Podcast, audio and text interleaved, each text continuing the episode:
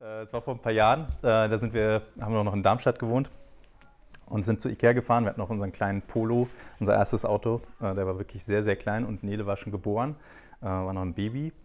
Und ähm, das war noch, habt ihr wahrscheinlich schon alle mitbekommen, dass ich ähm, Kaffee ganz gerne mag. Und es war noch so eine Zeit, da musste ich jeden Röster, der irgendwie gut aussah für mich, den musste ich testen. Ähm, und mal irgendwie vorbeigehen und Bohnen kaufen und sowas. Und ich wusste, dass da äh, quasi in der Nähe von Ikea bei Frankfurt in der Eschbach, äh, dass da auch ein Röster war. Und äh, den wollte ich unbedingt mal ausprobieren. Der hatte nur einen Online-Shop und da musste immer so viel Versand zahlen. Da dachte ich, komm, wenn wir jetzt bei Ikea sind, können wir danach einfach mal schnell vorbeifahren. Ähm, die haben meistens auch irgendwie so, na, die sind meistens in irgendwelchen Fabrikhallen und da kannst du dann vorbeifahren und was holen. Und dann dachte ich, cool, äh, geht bestimmt. Klingel ich einfach mal, sag, hey, hast du Kaffee für mich so? und ähm, habe ich die Adresse aus dem Impressum quasi eingegeben äh, bei Google Maps und bin hingefahren. Und ähm, genau, da sind wir so, so da, da in diese Gegend und äh, war schon irgendwie komisch, weil es ein Wohngebiet war. Und ähm, sind dann aber, haben dann geparkt und wir hatten komplett unser Auto voll mit, äh, mit Möbeldingern und sowas. Und äh, Sarah war mit Nele irgendwie so eingebaut und kam gar nicht richtig raus. Und dann habe ich gesagt, komm, ich gehe schnell hin und hole Kaffee und dann fahren wir wieder weiter. Und ähm, genau, an dem Punkt müsst ihr sie quasi fragen, was ihre Version der Geschichte ist. ähm, genau, dann bin ich äh, hin zur Tür und habe geklingelt. Und ähm, das war echt, äh, also die Geschichte hat sich bei mir wirklich eingebrannt, von vorne bis hinten. Ähm, dann, dann hat eine hochschwangere Frau geöffnet, es war nicht Maria, äh, sondern jemand anders. Ähm, aber sie war hochschwanger und ähm, das hat man auch gesehen und äh, hat mich gefragt, was ich mag, äh, will. So war ein normales Wohnhaus, so Reihenhaus. habe ich gesagt, ja, irgendwie habe ich die Adresse hier. Also ich dachte, hier wäre eine Rösterei. und, sie, und sie so, ja, ja, das ist, das ist mein Mann. äh, Der kommt gleich. Komm rein. Und ich so, okay, alles klar. Äh, Also sie war total freundlich ne? und dann bin ich reingegangen und ähm, dann war ihre Mutter noch da und ihr, ihr anderes Kind, äh, zwei, drei Jahre alt und so und äh, dann habe ich auch irgendwann rausbekommen, dass äh, kurz vor Geburt ist und alles auch gar nicht so komplikationslos und sowas. Also viel, viel erfahren in diesem Nachmittag. ähm, genau, jedenfalls ähm, habe ich dann da gewartet und es hat sich gezogen und sie hat immer gesagt, ja, der müsste eigentlich gleich kommen, jeden Moment, der ist eigentlich bei der Arbeit gerade losgefahren und so und ähm, hat, uns, äh, hat mir Kuchen angeboten und ähm, irgendwann habe ich dann auch gemerkt, ich sollte Sarah vielleicht mal nachholen, äh, weil die war, nee, ich glaube, die hat sogar angerufen, weil ich es nicht gecheckt habe in dem Moment. gesagt, hol mich mal aus diesem Auto raus hier. ähm, genau, dann sind die beiden auch noch mit dazugekommen und dann saßen wir quasi mit dieser Frau äh, und ihrer Mutter und ihrer Tochter quasi da und haben Kaffee getrunken, nee, Kaffee haben wir nicht getrunken, aber Kuchen gegessen und es hat bestimmt eine halbe Stunde gedauert, bis der Typ dann kam so. Aber auch super freundlich. Also super, super freundlich. Hat sich gefreut, dass wir da sind. Ähm, hat mir gezeigt, was er. Ne, äh, also, das halbe Wohnzimmer war im Prinzip eine Kaffeebar. Da hat er irgendwie seine, seine, ähm, seine Trainings da irgendwie gemacht und so für, für irgendwelche Barista und so. Deswegen war wirklich so die Hälfte vom Wohnzimmer einfach Kaffeetheke mit so einer riesen Espressomaschine. Also, so mein, mein kleiner Traum. Ähm, und ähm, hat einen Kühlschrank da eingebaut. Also war wirklich, das, äh, darum geht es eigentlich nicht, aber das war wirklich cool. hat mir Kaffee angeboten, Espresso, Cold Brew, keine Ahnung was, so hat mich gefragt, ob ich noch mehr will und ich war schon so völlig geblättet. Irgendwann hat er dann noch gesagt, so, ja, hätte ich gewusst, dass ihr kommt, ich hätte noch Fleisch besorgt, dann hätten, hätten wir den Grill angeschmissen und so. Ohne Scheiß, das ist wirklich so passiert.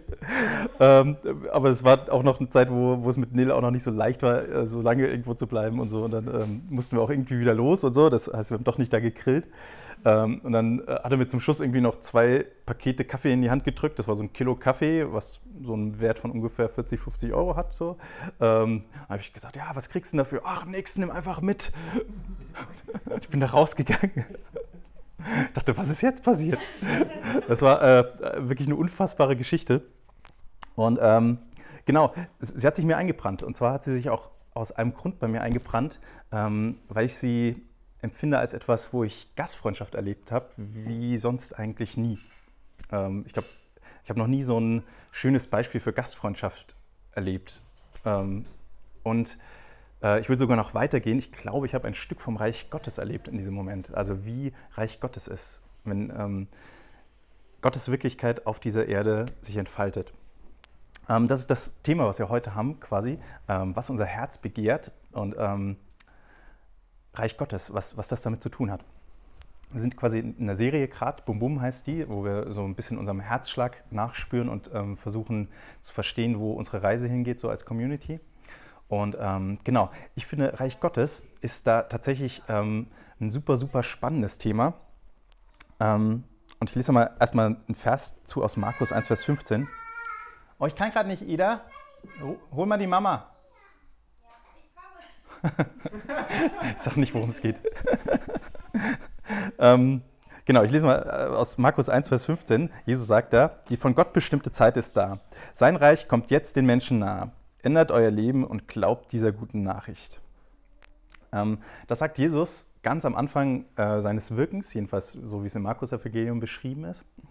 Und ähm, er beginnt seine, sein Wirken und sein, sein Predigen quasi ähm, mit, mit dieser Botschaft. Das Reich Gottes ist da, ist nahe äh, ändert euer Leben und glaubt dieser guten Nachricht.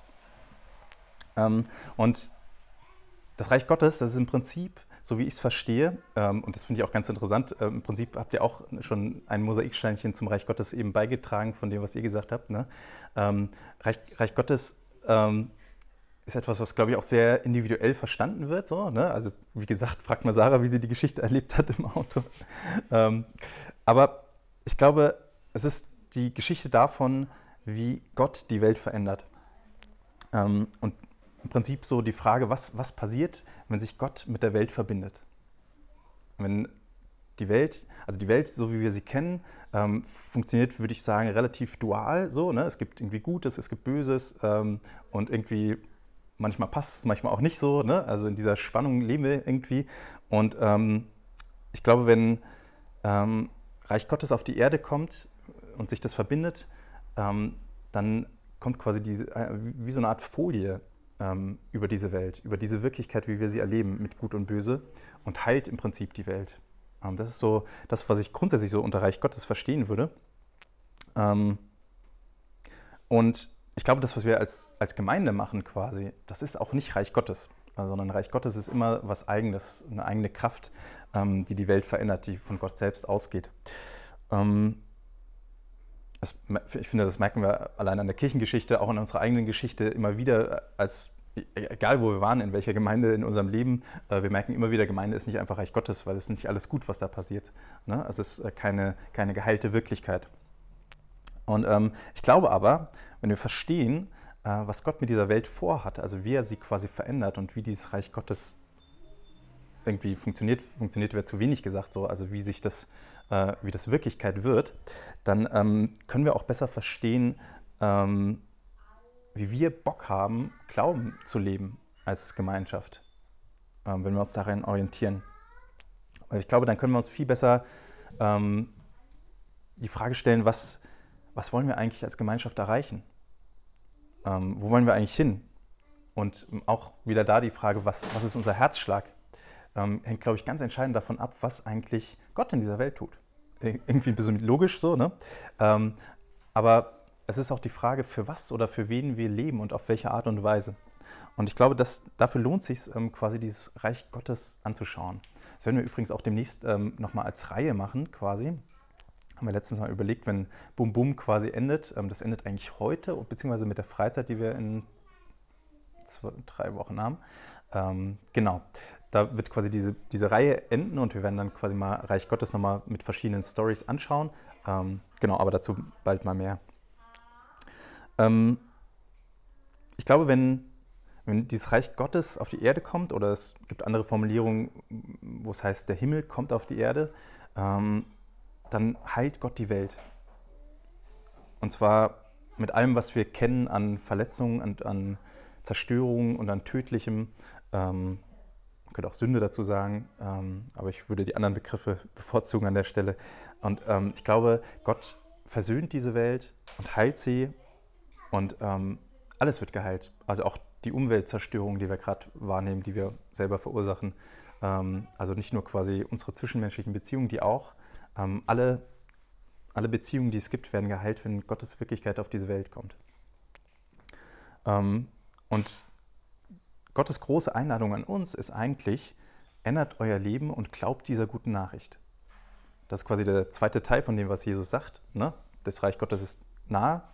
Das ähm, kommt schon irgendwie hervor, immer wieder. Ähm, glaubt es und gestaltet euer Leben so, dass es dem irgendwie entspricht. Kann ganz viel heißen so, ne? Ähm, aber ich glaube, wenn wir als Community unterwegs sind, heißt das, dass wir im Prinzip auf diesem Weg ähm, eine, eine Suchgemeinschaft sind und eine manchmal Findegemeinschaft. Ähm, also, dass, dass es unser Auftrag eigentlich ist, diesem, diesem, dieser Wirklichkeit Gottes hinterher zu spüren, ähm, diesen Blickwinkel einzunehmen. Ich glaube, das ist auch das, was man vielleicht darunter verstehen kann, dass wir den Geist Gottes haben, ähm, dass, dass wir versuchen, ähm, die, die Welt mit den Augen Gottes zu sehen ähm, und, und zu sehen, wo wirkt Gott, was ist die, die spirituelle Ebene in allem, was, äh, was steckt hinter den Dingen sozusagen aus Gottes Sicht, wenn diese Welt geheilt wird und wo ist vielleicht Geist Gottes auch aktiv, da wo wir sind. Ähm, und mh, hm, ich glaube, das ist das, das was, was wir als Gemeinschaft machen sollen. Ganz einfach und ganz schwer irgendwie gleichzeitig so, ne? ähm, diesem, diesem Reich Gottes ähm, nachgehen und, und versuchen uns einzuklinken in das, was Gott tut. Ähm, und auch, glaube ich, andere mit in diese Leidenschaft mit hineinzunehmen, ähm, Gott zu suchen und hoffentlich auch manchmal zu finden, so ähm, wie es halt manchmal so ist. Ähm, vielleicht, man könnte sagen, klingt erstmal okay, aber weiß ich nicht, aber ähm, könnte man so sagen, klingt eigentlich ganz nett so ähm, und ganz catchy. Ich glaube, es gibt so ein paar paar Gegenfolien, die man so ein bisschen aufziehen kann, um zu verstehen, was, was für Auswirkungen das hat ähm, auf das, wie wir Community leben. Also es geht quasi nicht darum, einfach ein Ticket in den Himmel zu bekommen und in irgendeine ferne Welt zu entschwinden und möglichst viele Leute zu krallen, die mit in dieses Raumschiff kommen. Oder es geht auch nicht darum, ähm, möglichst gute Menschen zu sein. Ähm, selbst das würde ich gar nicht sagen, ist ähm, so dass der erste Fokus, den wir als, als ChristInnen haben. Ähm, und auch nicht, ähm, dass die Riten, die wir sozusagen vollziehen, das ist, versucht mal abstrakt den Begriff zu nehmen, also wie der Gottesdienst ist, ähm, dass die Predigt unbedingt lang genug sein muss oder so, ähm, dass wir darauf achten. ich glaube, das sind so Gegenfolien, die man auch ziehen könnte, die es auch gibt, wie, wie man christliche Gemeinschaft leben kann. und ich glaube, der, der Hauptfokus bei dem, was wir tun, sollte eigentlich Reich Gottes sein und die, die Suche danach und die Orientierung danach. Und ähm, die anderen Sachen, die haben auch manchmal ihre Wichtigkeit so, aber ähm, die muss man quasi einordnen in dieses Gesamtding von Reich Gottes. Also ähm, natürlich ist es gut ähm, zu taufen und ähm, zu trauen ähm, auf eine christliche Art und Weise. Da gibt es auch irgendwie Traditionen, die auch gut sind, so oder auch auch nicht nur Traditionen, sondern sind ja auch gestiftete Sachen von Jesus so. Ne? Und natürlich geht es auch darum, irgendwie gut zu leben, wenn es geht. und genau, es, es gibt auch irgendwie so, so eine Art und Weise, dass, dass Menschen eben ähm, diesen Weg mitgehen oder auch nicht so. Ne? Aber ich glaube, ähm, das sollte alles nicht ähm, die Priorität A haben vom Verständnis, wie wir ähm, Gemeinde sind, sondern ähm, eben zu sagen, wo, wo ist Reich Gottes, wo ploppt das auf in unserem Leben.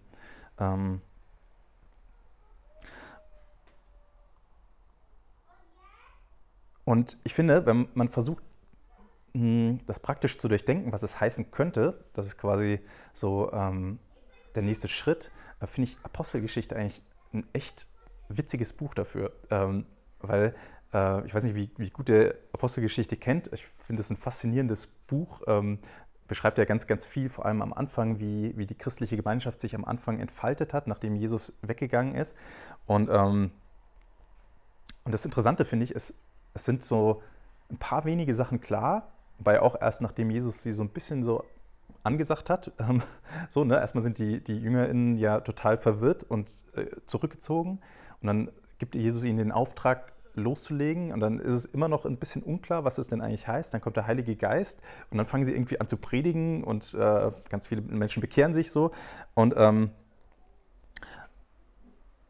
und dann gehen sie einfach jeden Tag in den Tempel und, ähm, und reden über das, was Jesus gemacht hat und gucken, was auf dem Weg dahin passiert. So heilen mal schnell Menschen irgendwie, die, die irgendwie krank sind, weil klar ist, Gottes Reich ähm, bedeutet Heilung.